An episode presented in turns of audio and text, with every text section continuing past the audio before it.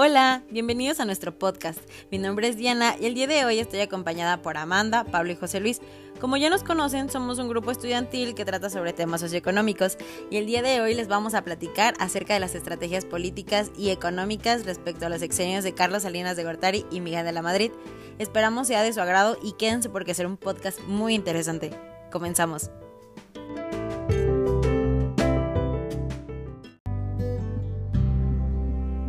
Para comenzar este podcast, el día de hoy nos acompaña mi compañero José Luis Escobedo. Nosotros vamos a platicarles acerca de las estrategias políticas y económicas durante el sexenio de Miguel de la Madrid. Buenos días, José Luis.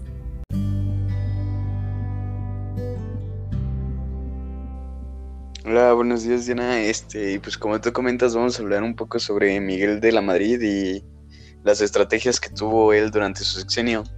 Eh, pues para comenzar, eh, te voy a decir algo sobre la biografía de Miguel de la Madrid y pues él nació el 12 de diciembre de 1934. Eh, fue un político y abogado mexicano que se desempeñó como presidente de México el 1 de diciembre de 1982. terminó su sexenio el 30 de noviembre de 1988. Durante su mandato ocurrió la trágica escena del terremoto de 1985 en la Ciudad de México, eh, también eventos como la Copa Mundial de Fútbol de 1986 y la entrada de México al GATT, que es el, el, el acuerdo general sobre aranceles aduaneros y comercio. Al igual que, bueno, otro dato, que al igual como la, la polémica sucesión presidencial que le dio el triunfo a Carlos Salinas de Gortari. Después de eso se vino una crisis en el año 1982. Era la peor hasta ese momento, la cual provocó una devaluación del 3.1% en el sexenio, la inflación creció un 4.0%, el poder adquisitivo decreció un 70%, el Producto Interno Bruto per cápita se encogió un 10%, las paraestatales se redujeron de 1.555 a 410. Eh, pues como otro dato más fue que en 1979 él fue secretario de Programación y Presupuesto. Eh, también fue en ese tiempo cuando impulsó el Plan Global de Desarrollo, eh, dado a conocer en 1980, si mal no recuerdo, y cuya meta era obtener una tasa de crecimiento anual, anual de, del 8% hasta el final del sexenio. Muy interesante nosotros vamos a, adentrarnos un poco más cómo fue el sexenio de Miguel de la Madrid, que creo que es por lo que están aquí. Entonces, durante el gobierno de Miguel de la Madrid se echaron a andar cambios estructurales en el modelo económico para enfrentar la grave crisis que afrontaba el país en ese momento y la oposición política comenzó a ganar espacios. De manera que la transición en la que se inscribe su mandato explica las, las contradicciones que afloraban en su visión y en algunas de sus medidas. Eh, también el entorno internacional estaba marcado por el ascenso del liberalismo económico, como era el de Margaret Thatcher, que estaba en Gran Bretaña, y Ronald Reagan en Estados Unidos. Eh, los funcionamientos de estos organismos económicos multilaterales, eh, como el Fondo Monetario Internacional, el Banco Interamericano de Desarrollo o el Banco Mundial. Además, la llegada de Miguel de la Madrid a la presidencia viene acompañada de la inserción de una generación más joven de políticos formados en las universidades estadounidenses y familiarizados con el pensamiento económico clásico, que buscaban la disminución máxima de la, de la participación del Estado en la economía, la confianza en la, autorregular, la autorregulación del mercado y la apertura sin trabas al libre flujo de bienes, servicios y capitales en el, en el ámbito global.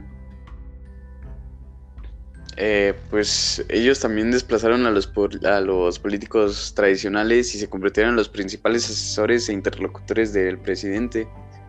Eh, pues también cabe recalcar que México enfrentaba una grave situación económica en el año de 1982.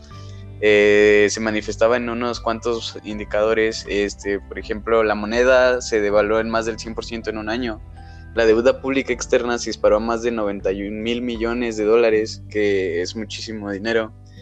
Eh, las reservas del Banco de México se agotaron y la fuga de capitales alcanzó entre 17.300 y 23.400 millones de dólares. Y también pues la inflación bordeaba el 100%. Ay, horrible. El presidente saliente, en una medida desesperada para detener la fuga de capitales y la devaluación, nacionalizó la banca y estableció el control de cambios, lo que generó enorme oposición en buena parte de los grandes propietarios y de la clase media. La situación del país era difícil y el apoyo del PRI y de la izquierda partidista y no partidista también a la medida nacionalizadora eh, fue insuficiente para detener pues, esta ola de incertidumbre. También, eh, pues el autoritarismo de Miguel de la Madrid fue un factor crucial para implantar reformas económicas que afectaron negativamente a los trabajadores y a la clase media, y pues en el mediano plazo significaron el desmantelamiento de la industria manufacturera. Pues por siguiente, el vocabulario del expresidente alimentaba el temor de quienes no se sometían a su autoridad, evocando consecuencias que eran descritas con palabras y frases como caos, debacle, golpe de Estado, peligro de intervención extranjera, estallido social, insurrección, salida violenta, gobierno dictatorial, gobierno fascista, desorden, riesgo a la existencia de la clase propietaria, estallido de la violencia, desorden político y económico, o sea, palabra tras palabra que causaba un gran temor, también turbulencia social, tensión, incertidumbre, desestabilización, entre otras más palabras. Sí, pues ya para concluir, creo yo que pues Miguel de la Madrid intentó hacer de todo pero pues lamentablemente los años no, no, favorecieron a él porque pues, pues como mencionamos, México estaba en problemas económicos bastante fuertes, ¿no crees? Exacto. Así es como, como lo mencionaste. Em, tenía a lo mejor grandes expectativas como todo presidente al principio sexenio, pero las cosas no salieron como lo esperaba, cada vez sucedieron de la peor manera y pues llevaron al país en una situación muy delicada. Sí, Espero... totalmente de acuerdo contigo. Sí, muchas gracias por, por, estar conmigo este día, por platicar acerca de ello. Espero haya sido de su agrado. Muchas gracias. Gracias a todos. Gracias.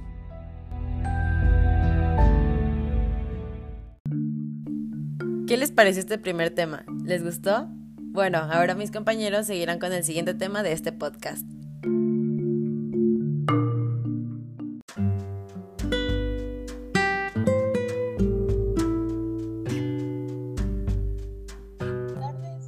somos y Amanda Zapata y vamos a hablarles sobre el presidente Carlos Salinas de Gortari.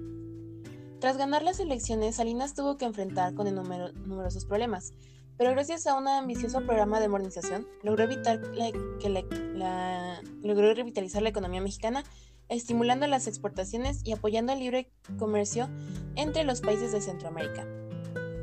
Durante 1991 y 1992, a través de una serie de discursos, Salinas puso punto final a la reforma agraria, concebida ya desde tiempos de Echeverría, más como un instrumento de control social que como una solución efectiva a los problemas del agro mexicano. Otro legado del gobierno salinista fue la iniciativa para reformar las relaciones del Estado con la, con la Iglesia, especialmente la católica. Carlos Salinas fue, en ese sentido, el primer presidente mexicano en recibir al Papa Juan Pablo II, en su condición de jefe del, Estado de la Ciudad del Vaticano. Durante la visita del pontífice, hizo al Estado de Yucatán en 1993. Uno de los primeros actos de gobierno fue la puesta en marcha del Programa Nacional de Solidaridad, PRONASO. Este programa fue encabezado por Carlos Rojas Gutiérrez, siendo titular Patricio Chirinos Calero, y fue en gran medida administrado por el secretario de Programación y Presupuesto, Ernesto Cedillo. Con algunas importantes modificaciones y con el nombre de Progresa, durante el sexenio de Cedillo y oportunidades durante el sexenio de Fox, este programa ha seguido constituyendo el tronco principal de la política social del gobierno federal en México. Otros eventos destacables durante el mandato de Salinas de Gorrarty fue la venta de Telmex, la privatización de la banca y la firma del TLC, Tratado de Libre Comercio. La venta de Telmex se hizo a través de una subasta pública. Uno de los requerimientos determinados era que la propiedad mayoritaria quedara en manos mexicanas, a lo que el empresario Carlos Slim fue declarado ganador. Con motivo de esta privatización se inició la modernización en la telefonía de México. La privatización de la banca ya había iniciado durante la administración de Miguel de la Madrid cuando el gobierno vendió los primeros paquetes accionarios que permitieron que hasta un 33% del capital social de cualquier banco fuera capital privado.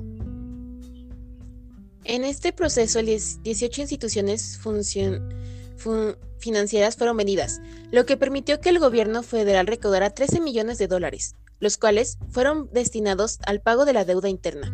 Con este proceso se logró descentralización y democratización del capital, porque se promovió una mayor competencia ya que en 1994 se autorizó la entrada de, bancos extranjeros.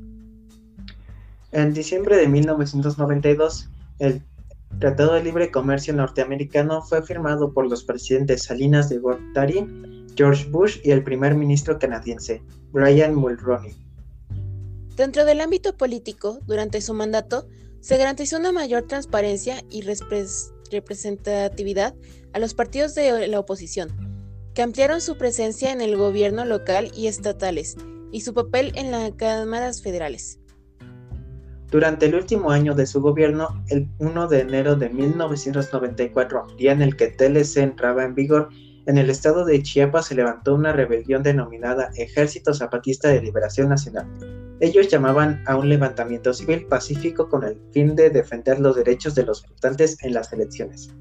Salinas optó por la negociación en lugar de la, en lugar de la represión, pero la racha de quejas de los rebeldes fue un vergonzoso recordatorio del deterioro de las condiciones en las zonas rurales. El éxito obtenido por Salinas en el campo de la liberación económica no correspondió con el resultado de las reformas del sistema político. A nivel macroeconómico hubo algunas evidencias de éxito, pero el costo político y social fueron enormes. A partir del levantamiento zapatista sobrevinieron varios acontecimientos que desembocaron en la estrepitosa caída del peso al final de su mandato presidencial. Al poco tiempo de dejar el cargo, el 28 de febrero de 1995, su hermano, Raúl, es arrestado tras haber sido acusado de diversos delitos, entre los que destacaban el tráfico de influencias, corrupción, evasión fiscal y la autoridad intelectual del asesinato de su ex cuñado, el entonces diputado federal José Francisco Ruiz Musei. Finalmente, Salinas de Gortari termina su mandato dejándole al próximo presidente una de las peores crisis financieras que ha vivido México, conocida como error de diciembre y en el exterior como efecto tequila. El 3 de marzo de 1995, tras una reunión en la residencia oficial, Salinas abandonó el país para regresar solo esporádicamente por asuntos familiares, durante el sexenio de Cedilla. Actualmente el expresidente se desempeña como consejero ejecutivo del grupo Dow Jones y vive con su segunda esposa, Ana Paula Llegarán Rivero, y con sus dos hijos, Ana Emilia y Carlos. Gracias por su atención.